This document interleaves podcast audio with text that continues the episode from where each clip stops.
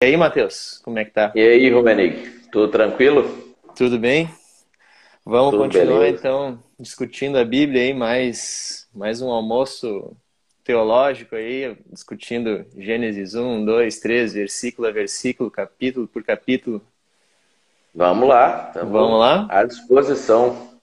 Beleza, então a, a gente tem algumas perguntas aqui que a gente vai tocar no final. Quem tiver perguntas ao longo da live pode ir postando aqui na, no, no chat aqui embaixo e a gente vai, vai respondendo ao longo da conversa. E a gente tinha parado, Mateus, na última vez que a gente conversou aqui em Gênesis 3, e a gente tinha ido mais ou menos até o versículo 13, que fala sobre a queda, como é que o homem, o homem caiu. E aí, logo em seguida, aí a gente vai entrar no próximo assunto que a gente vai começar essa live hoje, a gente vai falar sobre as consequências da queda. Então, o texto imediatamente seguinte aqui ao que a gente estava lendo na última live é o versículo 14 do capítulo 3, onde Deus começa a amaldiçoar a serpente. Ele diz que maldita ela é entre os animais domésticos entre os animais selváticos e ela vai rastejar sobre o ventre e comer o pó. E aí depois ele fala sobre a maldição para o homem, maldição para a mulher e alguns outros tópicos interessantes, mas sobre a maldição da serpente, tem alguma coisa que a gente pode comentar que é interessante sobre esse texto aqui antes da gente avançar?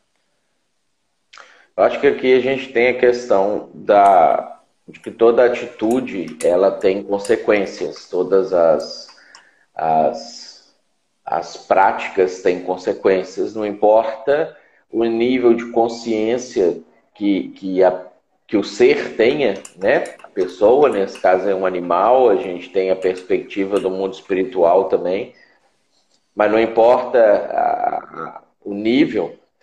essa caneca do Grêmio aí é para provocar, né? Essa aí eu, claro, eu quatro. senti que o Cruzeiro botou quatro esses tempos também, né? Então tá equilibrado. Botou também, é. é. Cara, um na Série A, um na Série B, mas, né? É, a divisão Guardadas inferior. as devidas proporções.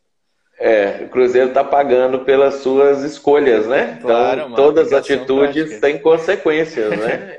Ninguém escapa Cruzeiro, dessa serpente. Não. Nem no mundo então, é, então assim, a gente vai observar dentro dessa circunstância, a serpente, ela por conta dos de ter se permitido ou ter sido o canal utilizado para poder enganar Adão e Eva, ela passa a ser amaldiçoada e passa a estar em uma condição de maldição. Isso vai mostrar uhum. e apontar para nós, que a gente vai ver na sequência, isso vai falar sobre as maldições de maneira geral, que o nosso planeta ele entrou num estado de maldição né? De, uhum. Porque é a ideia de rebelião em relação a Deus, né? Então essa rebelião ela acontece no nível é, é, é, espiritual, ela acontece no nível humano, ela vai acontecer no nível animal, né? E isso vai afetar o nível mineral, ou seja, toda a criação em todas as uhum. esferas passam a ser afetadas pelo pecado e, e as consequências disso. Uhum. Então, já pegando esse teu gancho, Mateus, essa questão da maldição que há sobre o mundo por causa do pecado. Então, um aspecto é, é, essa maldição sobre a serpente, e aí a gente tem a maldição sobre a mulher, sobre a multiplicação do sofrimento na gravidez, e a maldição sobre o homem, onde Deus diz que maldita é a terra, e que daí do suor do rosto ele vai comer, e que no fim da vida ao pó ele vai retornar.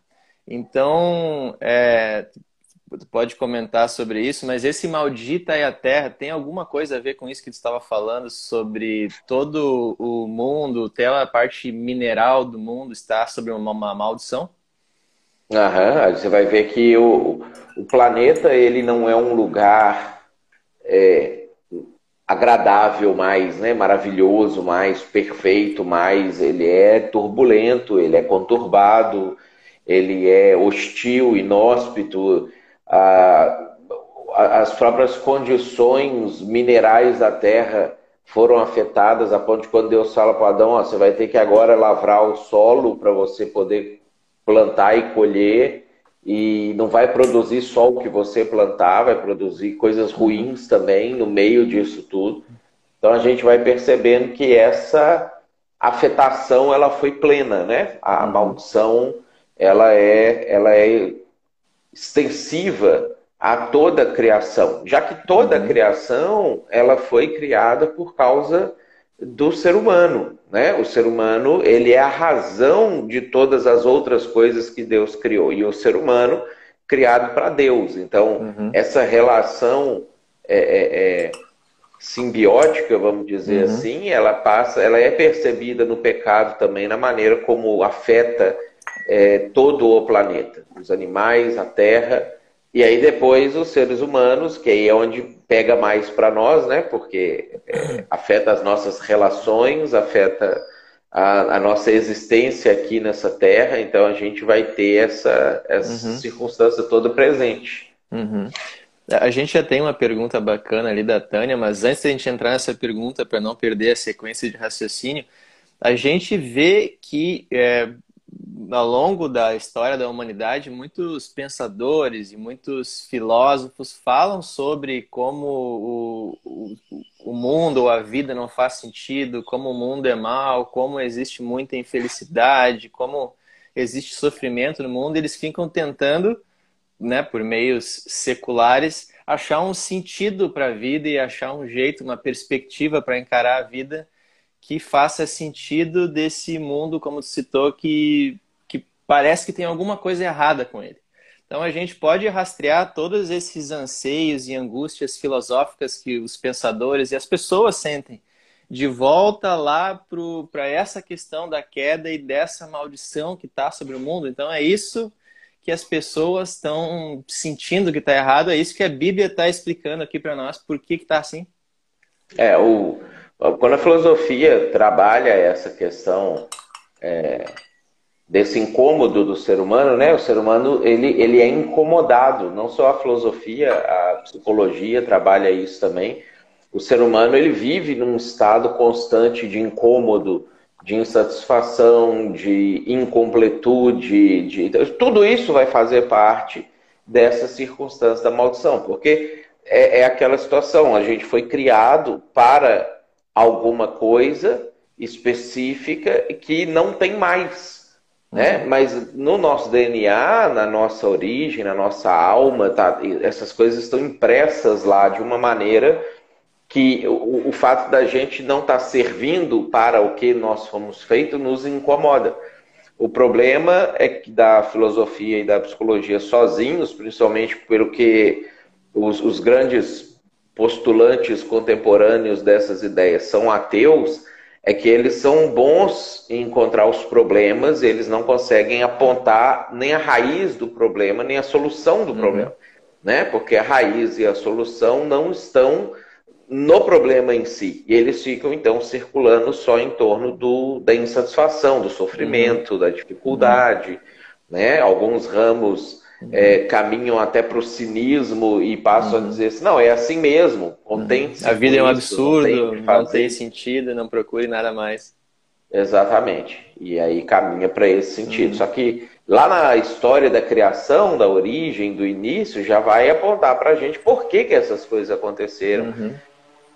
Porque o propósito da Bíblia não é só jogar na cara da gente que a gente fez uhum. bobagem, né? É, é mostrar qual é o caminho de volta. Uhum. Só que para falar como é que eu volto, tem que dizer como é que eu fui, né? Para poder voltar por aquele mesmo caminho. Né? Então, uhum. mas a gente já tem isso lá na origem. Uhum. Ótimo, ótimo. E sem a Bíblia para aprontar o caminho de volta, a única resposta assim, de seguir a lógica até o fim é, é o absurdo mesmo, não tem solução. E por isso que o pessoal chega nessas ruas sem saída. Mas é. vamos para a pergunta da Tânia, que ela perguntou por que, que em algumas traduções da Bíblia fala que Deus se arrependeu de criar o homem. A gente vai ter essa fala é, já lá em Gênesis 6,6, né? Então você vai ver que é, não foi exatamente nesse momento do capítulo 3. Aí os, o, a história humana vai avançando, o ser humano ele vai indo de mal a pior, ao invés dele regressar e voltar-se para Deus e, e, invocar a Deus e estar com Ele. Vai só piorando, vai só avacalhando, a gente vê nosso mundo está desse jeito, né? A gente percebe que as coisas vão só piorando e só avacalhando. E aí chega no capítulo 6, que vai ser o auge do, do, do caos, que é onde Deus ele fala isso, porque realmente é o que Deus sentiu. Ele, ele, e isso é uma coisa que às vezes a gente perde a dimensão dessa pessoalidade de Deus, dessa personalidade de Deus, de que Deus tem sentimentos iguais os nossos sentimentos, porque nós temos por causa dele, né? Ele viu como que ele sentia as coisas e colocou uhum. esse tipo de coisa dentro da gente. Então, assim como a gente às vezes faz coisas é, e aí aquelas coisas não caminham para o propósito para o qual a gente criou, a gente sente mal de ter feito aquilo, pensa, uhum. puxa vida, não, não era isso que eu queria, não era esse sentido que eu queria, esse caminho que eu queria. Isso aconteceu com Deus também. Ele olhou para a criação, olhou para a gente, né, de maneira geral, viu que não era isso que, que era para ter acontecido, é, é, que o rumo tomado foi completamente diferente do que ele quis, se arrependeu. Falou: bom, não era o que eu queria que tivesse acontecido, não era o meu propósito quando eu criei, mas vamos lá, né? Porque uhum. Deus também assume a responsabilidade, uhum. vamos dizer, pelo que está acontecendo, uhum. se compromete com consertar o que foi estragado, e o caminho segue. E aí é a história da Bíblia, a narrativa bíblica, vai continuar avançando. Uhum. Então, esse se arrependeu é menos aquela coisa de Deus errou e mais uma expressão de um sentimento de quebra de expectativa. Deus tinha uma expectativa, como para o ser humano, e o ser humano quebrou essa expectativa e Deus Exatamente. tem uma emoção sobre isso. Exatamente. É porque quem errou foi o ser humano, né? Uhum. Agora, o ser humano errou porque Deus deu a ele liberdade para poder fazer as suas escolhas. Uhum. E ele não ia tomar essa liberdade do uhum. ser humano. E aí, a partir disso, como o ser humano é livre, uh, livre, ele pode fazer o que ele quiser, inclusive uhum. o que Deus não quer que seja feito. Uhum. É? Então Deus assume o risco desse tipo de coisa acontecer quando ele dá uhum. liberdade para o ser humano uhum. e assume a responsabilidade também pela coisa errada que o ser humano eventualmente podia deixar é, é, fazer errado. A gente uhum. vai ver lá na frente a Bíblia falando, quando vai falar sobre o sacrifício de Jesus, uhum. a morte de Jesus, que ele foi morto antes da fundação do mundo, ou desde a fundação do uhum. mundo, porque Deus já assumiu a responsabilidade pelo erro que o ser humano traria. E aí o uhum. arrependimento dele não é, puxa, eu e Deus errei. Não, uhum. eu, Deus, acertei, dei a liberdade, queria que fosse por um caminho, o ser humano uhum. pegou, vai por outro caminho, que pena que uhum. foi por esse caminho, que triste uhum. isso, não era o que eu queria que tivesse acontecido. E aí uhum. ruma, a partir daí, a história para uh, o conserto disso tudo, né? E aí, como é a vida da gente, a gente tem momentos tristes, e, e, infelizes por algumas coisas que acontecem, assim como a gente também tem uhum. momentos felizes, né, de celebração, de alegria. Então, na Bíblia, nós vamos ver esses momentos acontecendo com Deus, tanto esse que a Tânia citou, quanto momentos de alegria e felicidade que também vão suceder uhum. quando as coisas derem certo. Uhum. Então, é ba... uhum. Deus está é ba... vivendo, né? Sim.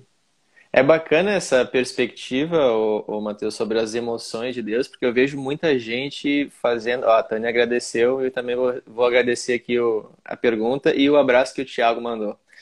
Aqui a gente é legal essa perspectiva sobre as emoções de Deus, porque eu vejo muito esse, esse tipo de versículo que fala que Deus se arrependeu ou Deus se irou em outros textos, gera muito desconforto em gente que tenta interpretar a Bíblia e se criaram muitos malabarismos teológicos para tentar explicar esse tipo de texto que fala de Deus com emoções. E aí se cria até uma corrente que é bastante forte na, na teologia de que Deus, na verdade, não tem emoções. Deus é um. É. ser meio abstrato, inacessível, que a gente não consegue imaginar, e é o autor do texto aqui que está escrevendo que está usando emoções para explicar para nós, como se fosse uma metáfora, uma analogia, como, como Deus pensa sobre as coisas, mas que na verdade a gente nem consegue imaginar como é que Deus está tá se sentindo ou pensando. Isso aqui seria só um, para usar o termo técnico, antropopatismo, né? Uma coisa que o, um recurso aqui que o autor usou para para explicar um conceito que na verdade Deus não sente. Mas a Bíblia é. fala o quê? Que Deus então tem emoções de fato que nem nós temos. É, o antropo de homem, né? Uhum. E, e, patismo de, de patos, que literalmente é caminho, mas a gente usa quando a gente fala sobre simpatia ou empatia. Então, o antropopatismo seria pegar um sentimento que é próprio do antropo, do ser humano, e atribuir ele a Deus para fazer sentido para nós. Né? Uhum.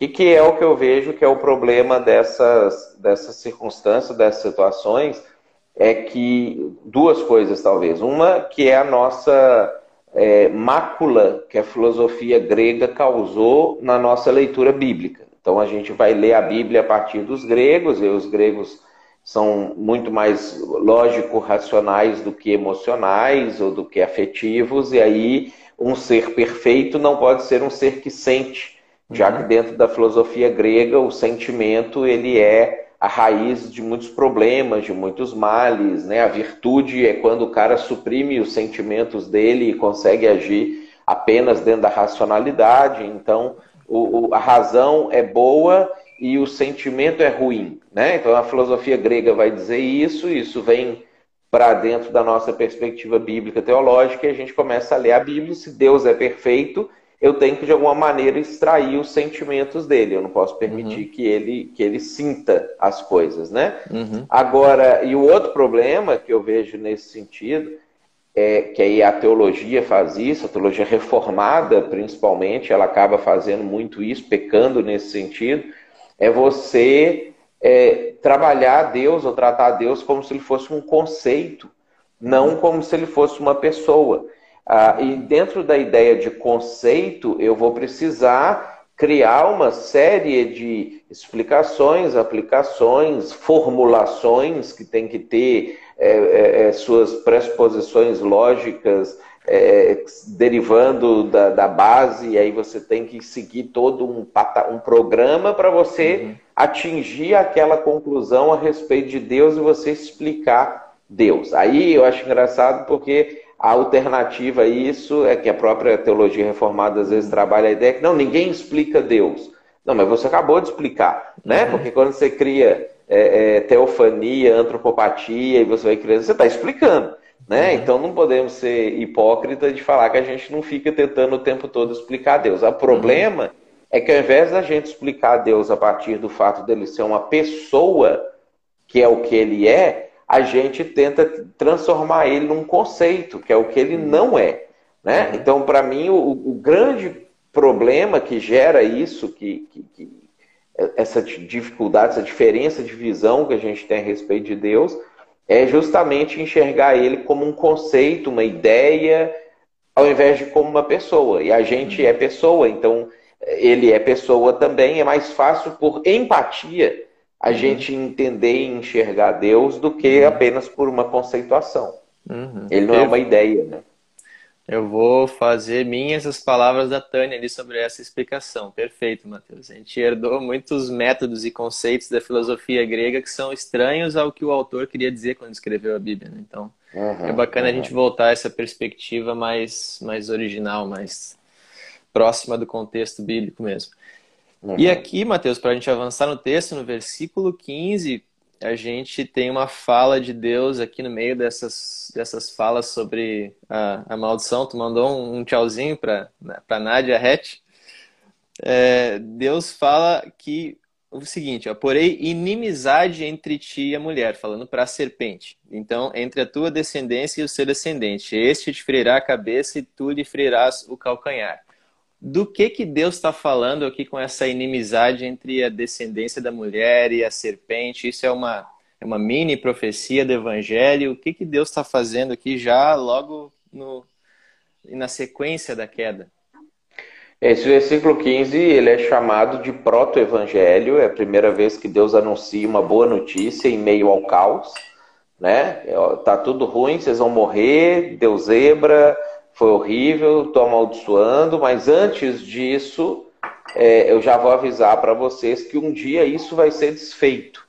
E aí, esse versículo 15, ele é o anúncio do desfazimento do pecado, o anúncio do desfazimento das consequências das decisões que ah, eles, eles tomaram e das maldições que agora Deus ia impor sobre eles, que vai vir logo na sequência.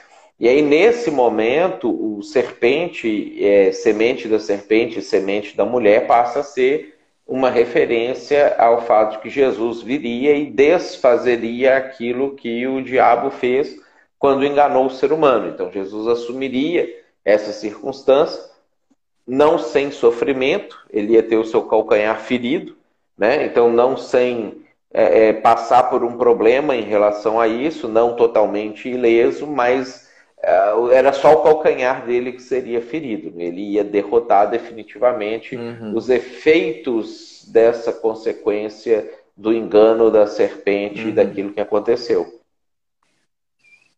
Uhum, excelente. Então aqui a gente já tem um, um resuminho do, do plano de salvação. E aí, na sequência, no versículo 21, fala que fez Deus vestimenta de peles para Adão e sua mulher e o vestiu. Então, para ter feito uma vestimenta de peles, ele deve ter matado algum, algum animal que estava ali perto para poder ter feito isso. Isso pode ser. Tem algum sentido aqui? Isso pode ser considerado como uma espécie de um primeiro sacrifício, algum esforço didático de Deus para mostrar alguma, alguma questão sobre a consequência do pecado? É interessante porque você imagina assim, ó, que Adão até então nunca tinha visto morte uh, e os animais para ele, a referência que ele tinha dos animais eram seres é, bacanas que Deus tinha criado, bonitos. Ele tinha acabado de dar nome para aqueles animais, então ele tinha já uma estabelecendo uma relação de afeto com aqueles seres, né, com os animais. E, e aí, de repente, ele vê que um animal é, bonitinho, inocente, puro, corretinho ali, que não tinha nada, é, se torna o alvo da ira de Deus por causa de uma coisa que ele fez. Né? E aí ele, uma vida acaba por causa disso, você tem uma morte por causa disso, é, e, e, e, aí você imagina como que isso começa a refletir na mente dele. É, porque a gente tem que pensar assim, ó, pessoas que estão acostumadas com matar bichos, né? Você vê a, a aquela avó antiga lá da roça uhum. que matava as galinhas, uhum. né? Ela pega mais uma galinha, já pega a faca, arranca as penas uhum. ali do pescoço, já arranca, já vai, isso aqui. Uhum. Aí você pega impressionada um... na volta. É, é, aí você pega isso e pede pro, pro rapazinho ali dos seus 18 anos de idade que nunca saiu de, de casa direito, guri de apartamento, só joga videogame e tudo, pega ele para arrancar o pescoço da galinha. Uhum. Né? Então o Adão, naquele momento, não era um ser rústico que matava animais, ele era essa pessoa ainda que nunca tinha visto isso acontecer.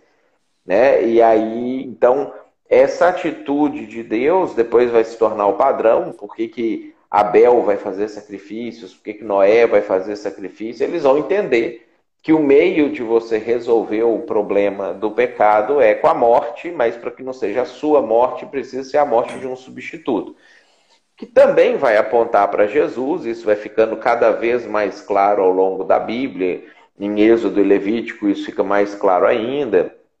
Isaías mostra para a gente já que isso está falando de uma outra pessoa, não do animal em si, até que Jesus efetivamente é, é, morre na cruz. Uhum. Né? Então você vai ter essa toda essa construção, o beabá sendo feito de Deus com Adão, Deus é uhum. é como se estivesse ensinando Adão os primeiros passos até que o ser humano uhum. pudesse entender todas as coisas e aí a morte de Jesus é chocante também, como foi uhum.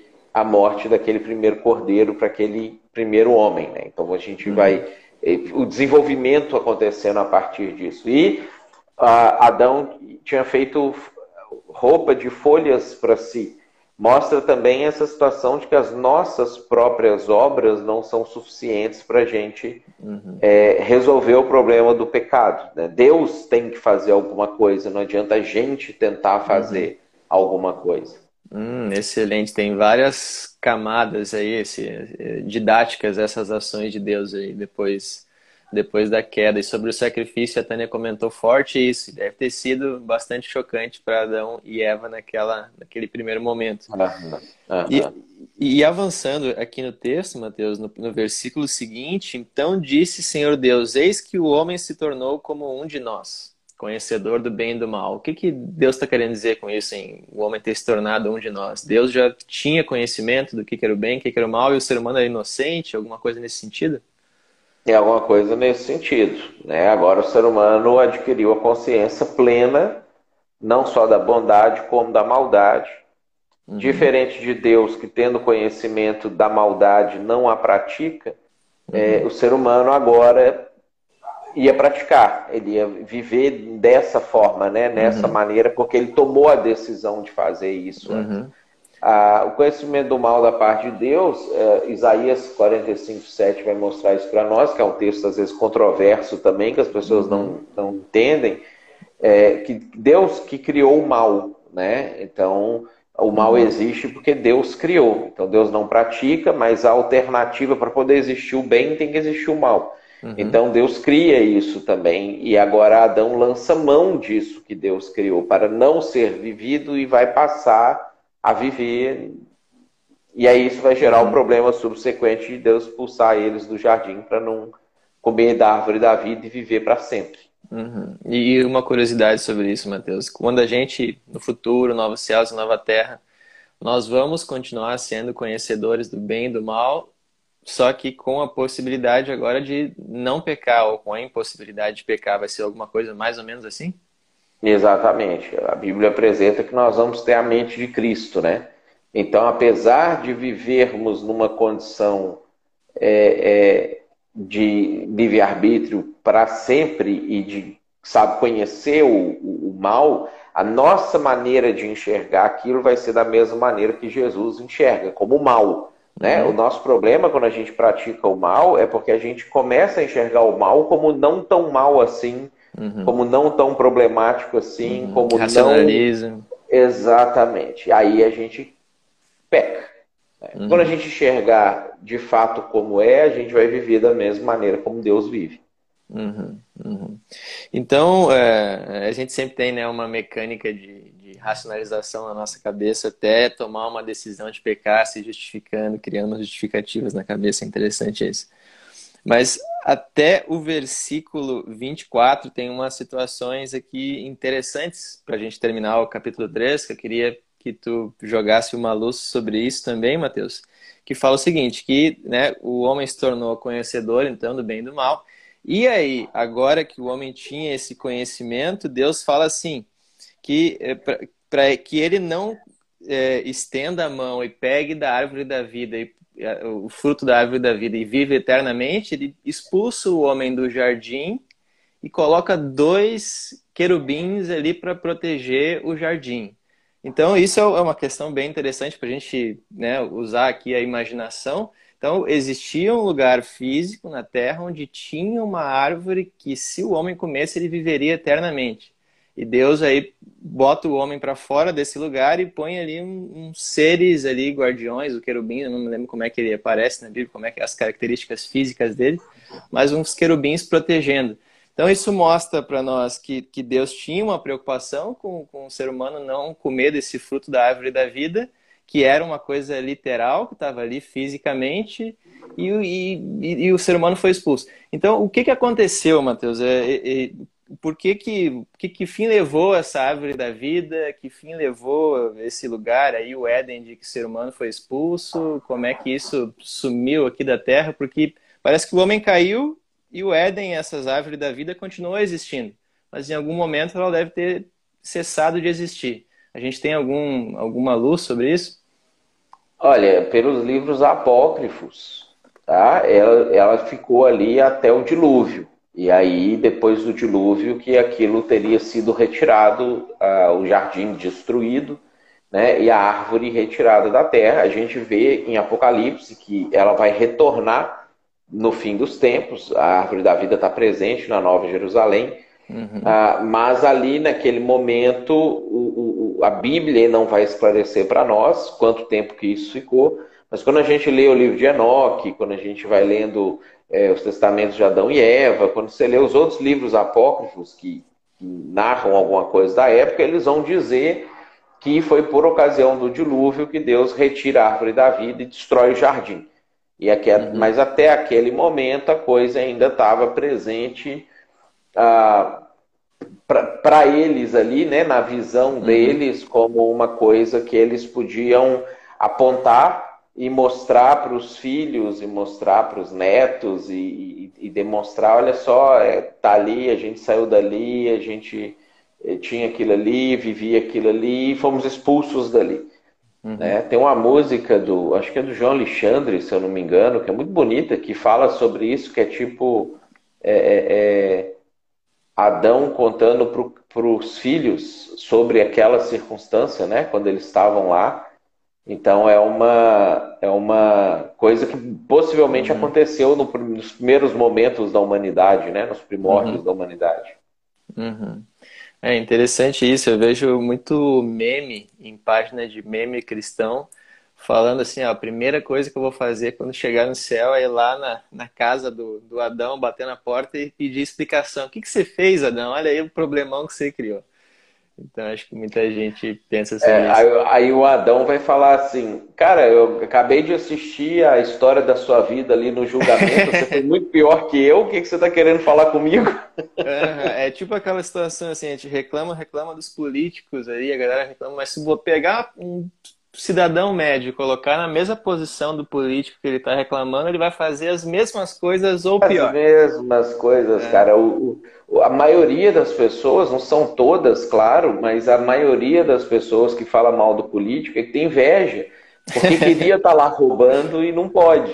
É. Né? E aí você fica, ah, se eu não posso, ninguém pode também. É aquele negócio da escola, quando a gente é, é, é, tirava lá um, um 7, um 8 na prova, e aí o, o, o, coleguinha tirava 10, mas ele tinha respondido a mesma coisa que você, e o professor uhum. deu certo para ele, deu errado para você. Aí você uhum. olhava para aquilo ali, ah, professor, você marcou para mim aqui, falou, não, você, você errou, fulaninho. Aí você virava e falava assim, então tem que tirar a nota dele também, porque deu a nota para ele. É aquele tipo uhum. de essa antiga inveja que existe aí na, na humanidade, desde que a gente é criancinha, muita indignação com político, com Adão, com uhum. pecado, é, é, talvez aqueles caras estavam querendo apedrejar a mulher lá, que Jesus falou que não tem pecado, atire a primeira uhum. pedra, é que tava todo mundo doido para pegar a mulher uhum. também, mas aí, ai, não posso, não posso, vamos matar então.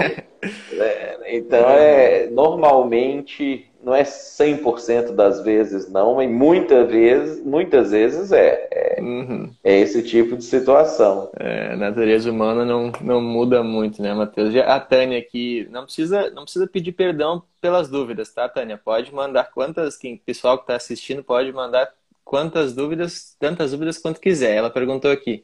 Tá, nós estávamos falando um pouco ali sobre a questão do que aconteceu com a árvore da vida e tu citou alguns é, umas fontes apócrifas, né? Então a Tânia perguntou assim, tá, mas é, como, como é que fica essa questão dos apócrifos, né? Eles não são inspirados por Deus, mas a gente pode ler e tirar informações. Como é que como é que fica? Como é que fica? Como é que a gente encara isso? Tem uh, primeiro assim, ó, tem apócrifos e apócrifos, tá? Tem apócrifos que eles são completamente fantasiosos, são coisas assim é, Tipo o, o, Evangelho de Judas, o Evangelho de Maria Madalena, por exemplo, o Evangelho de Tomé, você já sabe que, que grupo que escreveu eles, qual era o objetivo daquele grupo em escrever eles. Eles estavam deturpando as coisas intencionalmente. Então, assim, existem apócrifos que você tem que descartar eles completamente. Uhum. Tem outros apócrifos, como, por exemplo, os livros ali da, que a Igreja Católica coloca na Bíblia deles, de 1 Macabeus, por exemplo. São uhum. livros históricos eles não são inspirados por Deus, nós não podemos tirar é, lições para a nossa vida dali, não podemos usar aquilo como palavra de Deus, mas eles são fontes históricas que informam é, para nós coisas que aconteceram naqueles momentos específicos. Então, por exemplo, quando a gente lê o livro de é, é a carta de Judas, né, que é aquele livro antes de Apocalipse, o Judas irmão de Jesus, não o Iscariotes, a gente vai ver que Judas ele usou dois livros apócrifos para fundamentar é, é, é, a, a, carta dele, a escrita dele, que foi o livro de Assunção de Moisés e o livro de Enoque. Uhum. Então, o que, que, a gente percebe? Embora a Assunção de Moisés e o livro de Enoque não sejam inspirados pelo Espírito Santo para nós hoje, ou a gente uhum. não tenha como tê-los no nosso cânon, eles são fontes históricas de coisas que aconteceram no passado que nos ilustram paralelamente àquilo que a, a, a história bíblica inspirada, que é para a gente viver, está nos contando, eles uhum. contaram alguns fatos, aprofundaram algumas histórias para a gente que, embora não são essenciais para a nossa salvação, porque só a Bíblia é, uhum. trazem para a gente um pouco mais de esclarecimento sobre algumas coisas. Então, uh, o Ronald até colocou ali uh, o livro de sabedoria, também é um livro que vale a pena uhum. ler. Né? A, a, os livros da, da, da, Bíblia Católica eles são muito interessantes. Você tem ali Judite, também é um livro interessante para ler, uh, mas como leitura para enriquecimento, né? não uhum. para tirar dali verdades espirituais para a vida. Uh, por exemplo, o, o, o, livro de Assunção de Moisés, que é um livro apócrifo, é, que não é inspirado pelo Espírito Santo, que a gente não pode tirar regras de vida para nós daquele livro ali, ele revela para a gente por que, que Moisés apareceu, podia aparecer junto com Elias para Jesus no Monte da Transfiguração, sem que aquilo fosse uma prática espírita.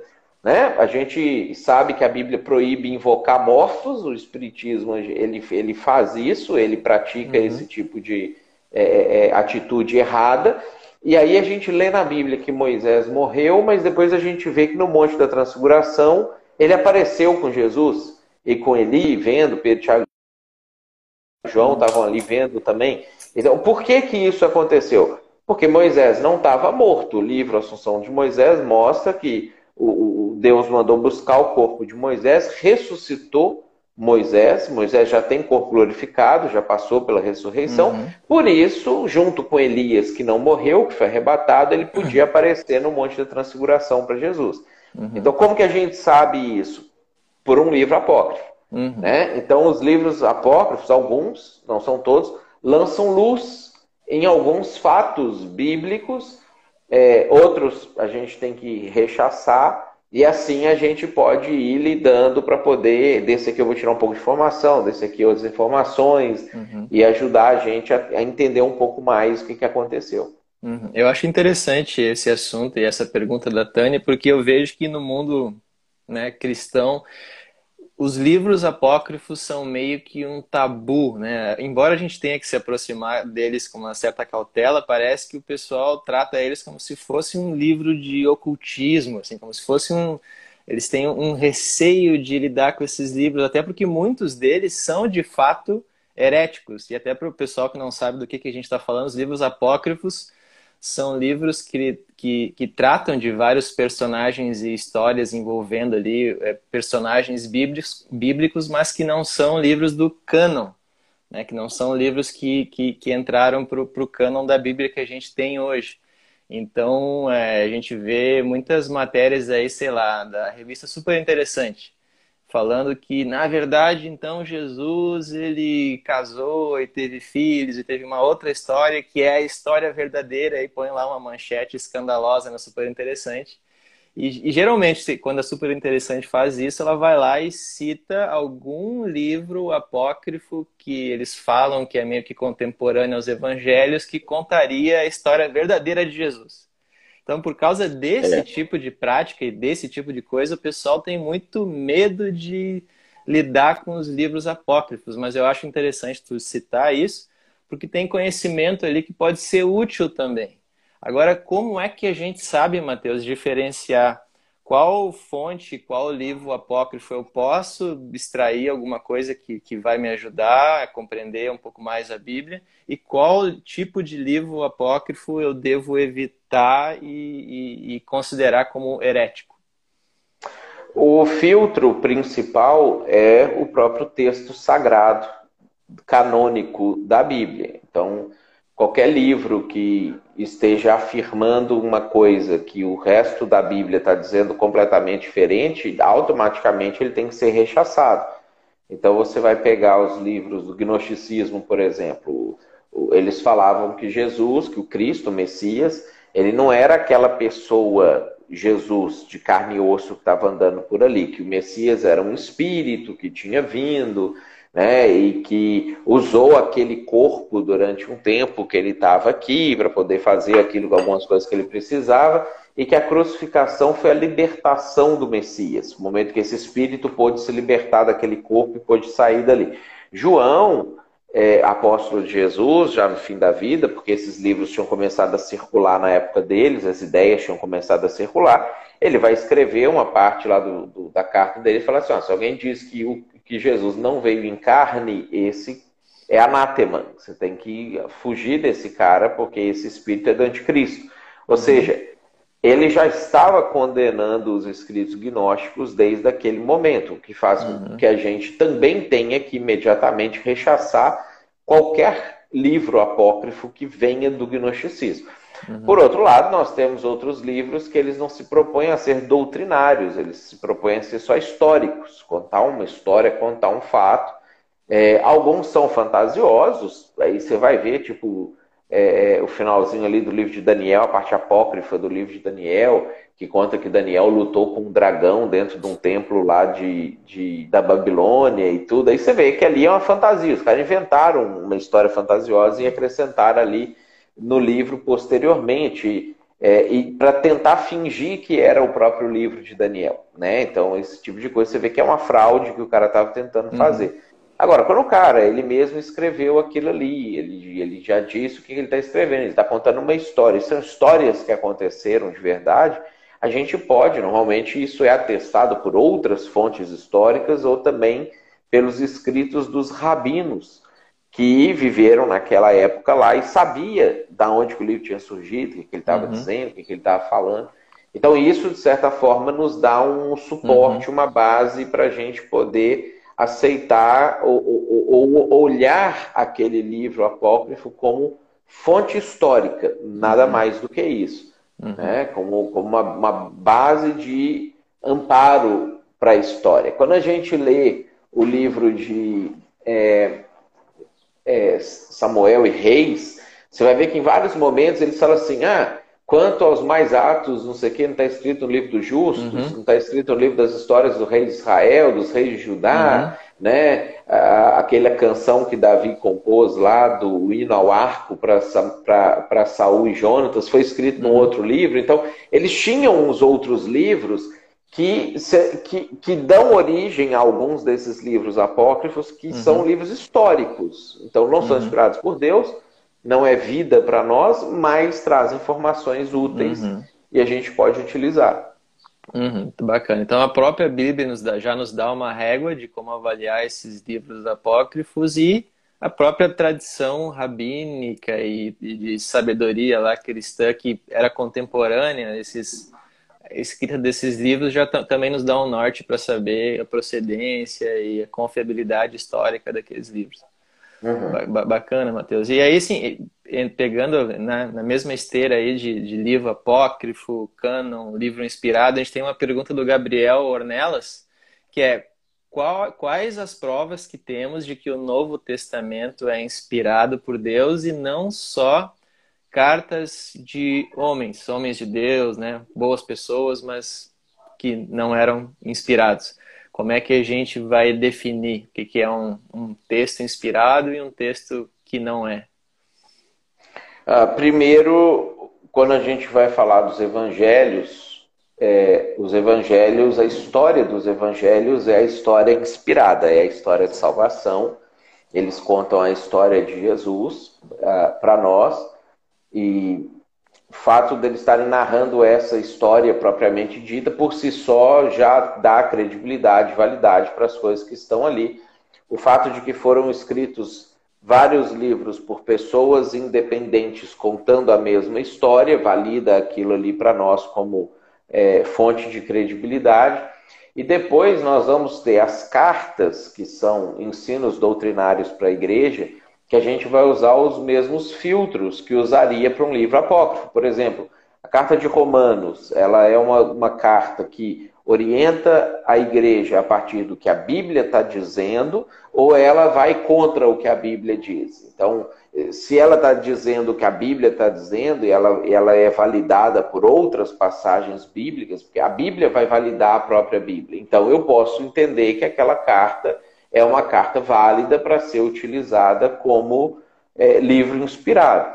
Os próprios apóstolos de Jesus, que eram aqueles que receberam de Jesus a autoridade, a autorização para poder dizer o que, que é e o que, que não é verdade, validaram é, uhum. muitos desses livros. Né? Pedro, por exemplo, valida as cartas de Paulo quando ele está escrevendo. Ele fala, ah, é meio difícil de entender, mas é bom. Né? Você tem que é, aceitar aquilo ali mesmo. Então, eles mesmos colocam as cartas em níveis comparáveis com os próprios textos bíblicos. Lucas, uhum. quando vai escrever o evangelho dele, ele fala: não, outros já escreveram também. Né? E, e é bom, não sei o quê, mas eu quero te dar uma narrativa coordenada para você converter. E a gente tem, para mim, que é o principal elemento, que são as promessas do próprio Jesus, né? de quando ele fala assim que até que o céu e a terra passem, nenhum i, nenhum tio cairia da lei, e depois ele fala que também, até que o céu e a terra passem, nada do que ele disse cairia até que tudo se cumprisse. Então, uhum. ele tem o interesse maior de preservar a mensagem, porque senão como que o ser humano poderia ter uma mínima possibilidade de chegar ao conhecimento da verdade, uhum. se não fosse o próprio Deus que tivesse se empenhado em fazer com que essa verdade, esses escritos, essas histórias uhum. fossem preservadas tais quais elas aconteceram. Uhum. Né? Então, a, além dos elementos lógicos, históricos, documentais, nós temos um elemento de interesse do próprio Deus, porque uhum. o único livro que fala que existe Deus é a Bíblia. Uhum. Ah, se você excluir a Bíblia da equação, não tem nenhum outro senso comum, livro, revelação, epifania de uma pessoa na história da uhum. humanidade que chegou à conclusão de que existe Deus. Né? Uhum. Existiam, eles falavam que existiam deuses, achava que a natureza era Deus, achava que tinha deuses no Monte Olimpo brigando entre eles e transando com os homens e tendo filho e aquela confusão uhum. e não sei o que. Isso foram as concepções humanas, né? Então, o único livro que falou que existe Deus é o livro que Deus fez questão de que fosse preservado e pudesse ser mantido, pudesse ter uma continuidade, pudesse não ser alterado, não ser adulterado, porque é a única chance que o ser humano tem de poder chegar a alguma informação uhum. confiável a respeito de Deus. Uhum. Né? Se tira a Bíblia, então tira Deus, uhum. porque você nem tem como saber que ele existe. Excelente.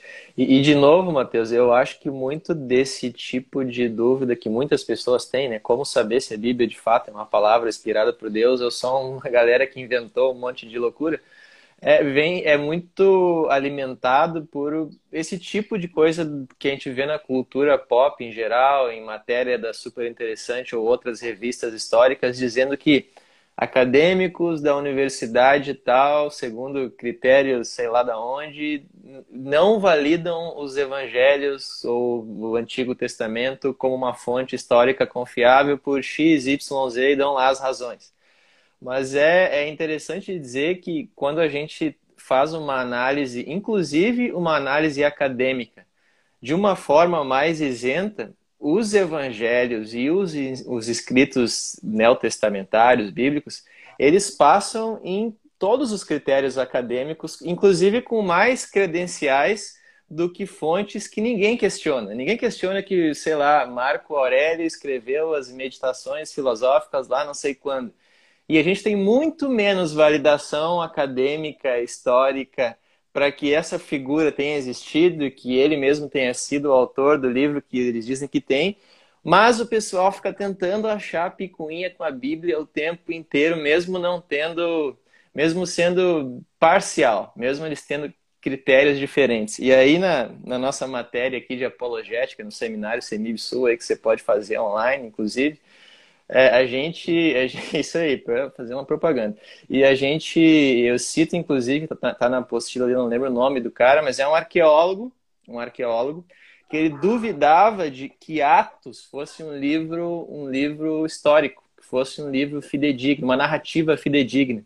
E aí esse arqueólogo, foi no século passado isso, ele resolveu que ele ia fazer uma viagem pela mesma rota que Lucas descreve no livro de Atos, para tentar achar elementos que ele, a partir daquilo, conseguisse desprovar que, que, que tenha sido uma narrativa real, narrativa de Atos.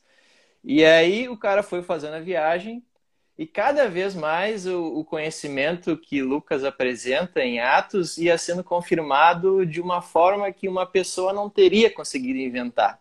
Só alguém que tivesse vivido lá naquela época saberia daqueles detalhes sobre as marés, sobre os ventos, sobre como é que funcionava a administração local, qual era o nome do cargo do cara que era supervisor, não sei do que, ele sabia tudo isso. E aí esse arqueólogo, no fim dessa viagem que ele fez para desprovar Atos, ele se converte, porque ele vê que era muito precisa a narrativa de Lucas. Então eu fico, eu fico até bravo, Matheus, eu fico irritado quando eu vejo essas revistas de que, que mais pop, assim, de ciência, tentarem desprovar a Bíblia por critérios acadêmicos, porque eles estão sendo sempre muito parciais. Eles não usam é, eles, esse mesmo nível de critérios para avaliar outros livros e personagens seculares.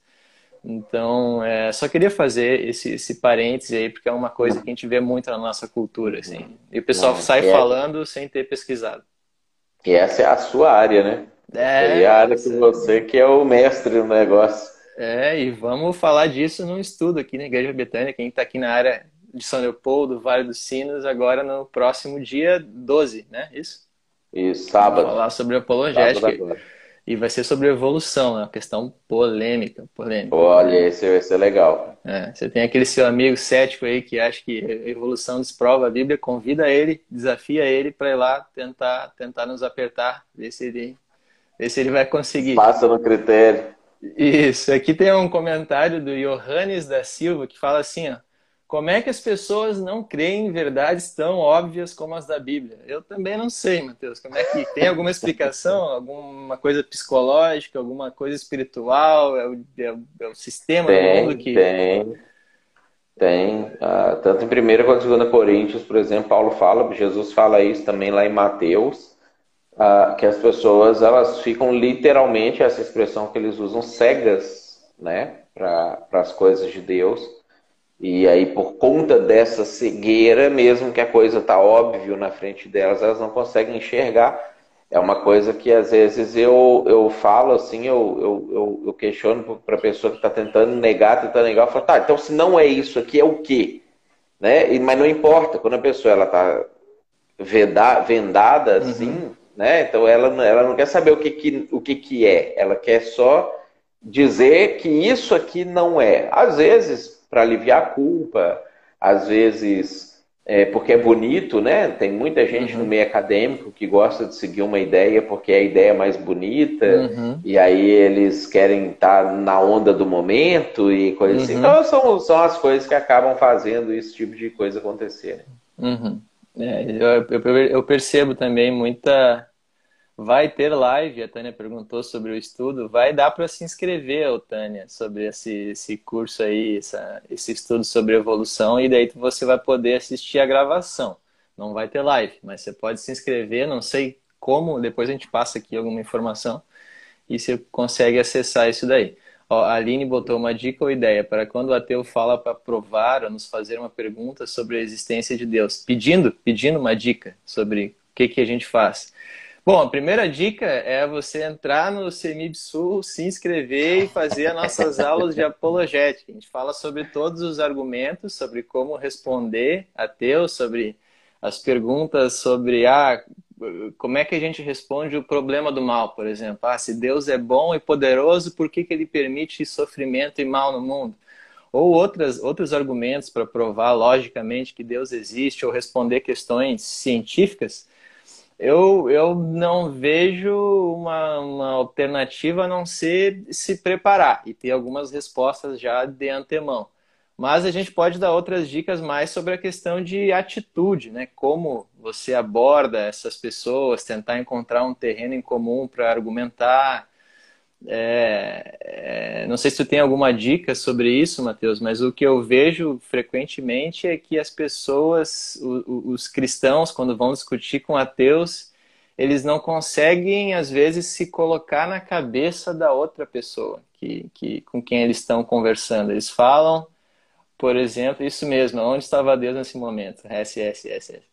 É, o pessoal às vezes tem dificuldade de entender que, por exemplo, às vezes está conversando com um ateu e ele não nem reconhece que a Bíblia, que a Bíblia é de fato uma palavra inspirada. Então, se tu vai começar a citar versículo e coisa para justificar, sei lá, o que, que Deus pensa sobre aborto, isso não significa nada para a pessoa, porque ele já não reconhece a Bíblia, então você tem que tentar encontrar um outro caminho para ir construindo a ideia de que a Bíblia é uma palavra inspirada, de que ela é fidedigna, de que os evangelhos são confiáveis, até encontrar um terreno comum onde você consiga expor mais argumentos.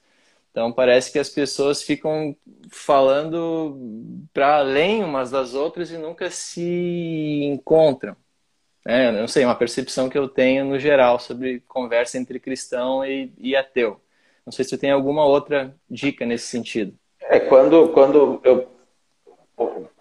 Além, além disso que você falou, porque aí a gente tem que tentar, com base em argumentos lógico-filosóficos, começar caminhando. Ah, se essas coisas existem, é porque existe alguém que criou essas coisas que existem. Uhum. Aí você vai na escadinha é e chega nessas, nessas conclusões que você trabalhou. Uma outra coisa que às vezes eu sugiro é, é se, se, você não está querendo só ganhar um, um, um, o argumento ou alguma coisa nesse sentido, mas você está, na verdade, querendo trazer a pessoa, é, se você começar a caminhar com a pessoa e você se tornar amigo da pessoa, e você estiver é, realmente envolvido nos problemas das pessoas e você começar a trazer soluções para os problemas das pessoas a partir daquilo que Deus diz e você sempre mantiver o crédito para Deus, então esse é um caminho possível, né? Não, uhum. não, garante sempre, mas é um caminho possível que pode fazer com que a pessoa comece a é, olhar de uma maneira mais favorável para Deus, porque ela vai ver que funciona. Né? Então é aquela situação da, de quando Felipe vai pregar para o Natanael, vai falar sobre Jesus para o Natanael. O Natanael era cético, né? ele não, não acreditava, estava fechado para acreditar.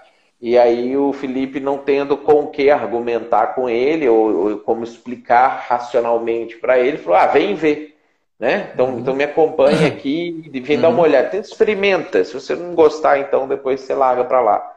Uhum. Então, às vezes, chamar a pessoa para experimentar pode ser um caminho também para uhum. ajudá-la no ceticismo dela. Né?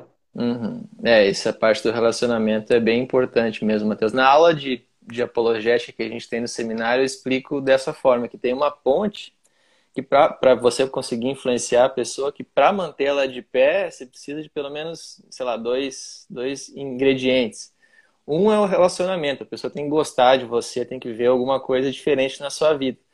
E aí e o outro é um pouco de argumentos de apologética se a pessoa com quem está conversando é desse tipo, desse tipo mais cético intelectual. Porque se ela gostar de você, mas não te respeitar intelectualmente, você não vai influenciar. E se ela te respeitar intelectualmente, mas não tiver um bom relacionamento com você, ela também não vai não vai te ouvir. Nunca vai então, querer dar o braço a torcer, né? Exato. Então essas duas, duas coisas têm que, tá, têm que andar juntas. E Matheus, é, eu não sei se tu tem mais alguns minutos para responder uma última, uma última pergunta, ou se já está na hora que Vamos tu lá. tem que sair. Dá para responder uma... a última. Dá para responder a última. A gente tem, porque a gente abriu para perguntas aqui do pessoal né, pra, da internet, e a gente tem uma pergunta de um cara muito inteligente aqui que perguntou o seguinte: o que que Paulo quis dizer com se batizar pelos mortos em Coríntios? um cara muito inteligente fez uma cara, pegadinha pra ti. A pergunta desse cara muito inteligente é a pergunta que esse cara não sabe responder. Ah, é? Olha é, só, descobrimos é. então, hein? Descobrimos então. Para o pessoal. Por isso, que... por isso que eu mandei essa pergunta para a live do CEMIV, já que estava liberado. Estava liberado, vai que alguém sabe e responde, né? Vai que alguém consegue me explicar isso. Esse, para mim, é um dos grandes mistérios das, das cartas de Paulo. É o que, que ele quis dizer com isso? Para mim, é um texto que não faz sentido nenhum. Nunca, já vi explicação, os Mormons têm uma explicação para isso, uhum. já vi explicação de outras pessoas, mas você vê que é um troço bem forçado, assim, é bem é, sacado. Não ele, ele não, não embasou isso a partir de, não, era isso aqui, não sei o quê. Ele sacou da cabeça dele, ah, vou dar essa, já que ninguém está dando a resposta, eu vou dar essa aqui. Uhum. É, então, essa aí é uma das questões para mim mais curiosas. O que, que ele queria dizer com isso quando ele escreve uhum. o pessoal de Coríntios lá. Ah, bacana. Agora a gente já sabe. Para quem não sabe, a gente faz seminário, eu e mais uns alunos, com o Matheus Rett, e aí a gente tinha um desafio que o Matheus ia pagar um sushi para o aluno que fizesse uma pergunta bíblica que ele não soubesse responder. E ele falou assim: ah, tem uma coisa que eu não sei responder mas a gente ficava tentando descobrir o que, que seria essa coisa que o Matheus não sabe responder. E agora ele mesmo se entregou. Então. Me entreguei. a gente já sabe. Quem quiser cobrar um sushi do Matheus é só perguntar isso aqui.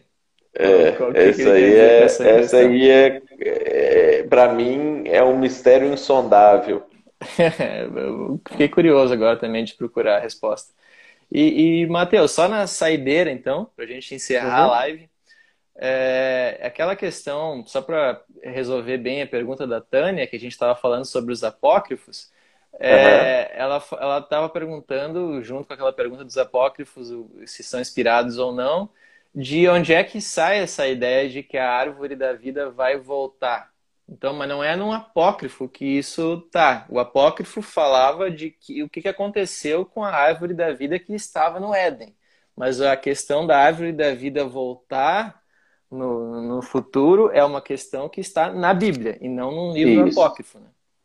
Isso. Lá em, em Apocalipse, é, capítulo 21 e 22, quando fala do novo céu, da nova terra, da nova Jerusalém, como que vai ser o futuro, quando Deus uhum. restaurar uhum. todas as coisas e etc. A, a, presença da árvore da vida é uma dessas coisas que será restaurada né? Uhum. Fala que as suas folhas servirão de cura para as nações, então ela vai ter algum aspecto relacionado com a existência dos povos que estiverem vivendo aqui naquela época. Ah, e também os, vai produzir 12 frutos por ano. Né? Então a Bíblia fala, aí Apocalipse fala que ela vai estar presente aqui de novo no, no na próxima criação, na próxima era, no próximo momento Uhum. É, porque o fim dos tempos é, é, não é aquilo, né? O fim uhum. dos tempos é até o capítulo 20 de Apocalipse. Depois aquilo é o início de novos tempos. Uhum. Né? Então, quando a gente estiver vivendo esses novos tempos com Deus, a árvore está presente lá também. Uhum. E aí vai ser a árvore e não o jardim do Éden. E não o jardim do Éden. A resposta. É. É uma ideia aí, o, se for o Tim Keller que fala isso, tem um desses que fala isso aí, eu não, eu não lembro exatamente quem, mas ele fala uma coisa interessante, né? Que, que é da árvore para a cidade, né? Que esse uhum. êxodo rural para a vida urbana, ela uhum. vai concretizar também nessa nova é, é, é, vida com Deus, né? No uhum. início Deus plantou um jardim, no futuro Deus vai construir uma cidade. Uhum. Então, mas a árvore vai estar dentro da cidade.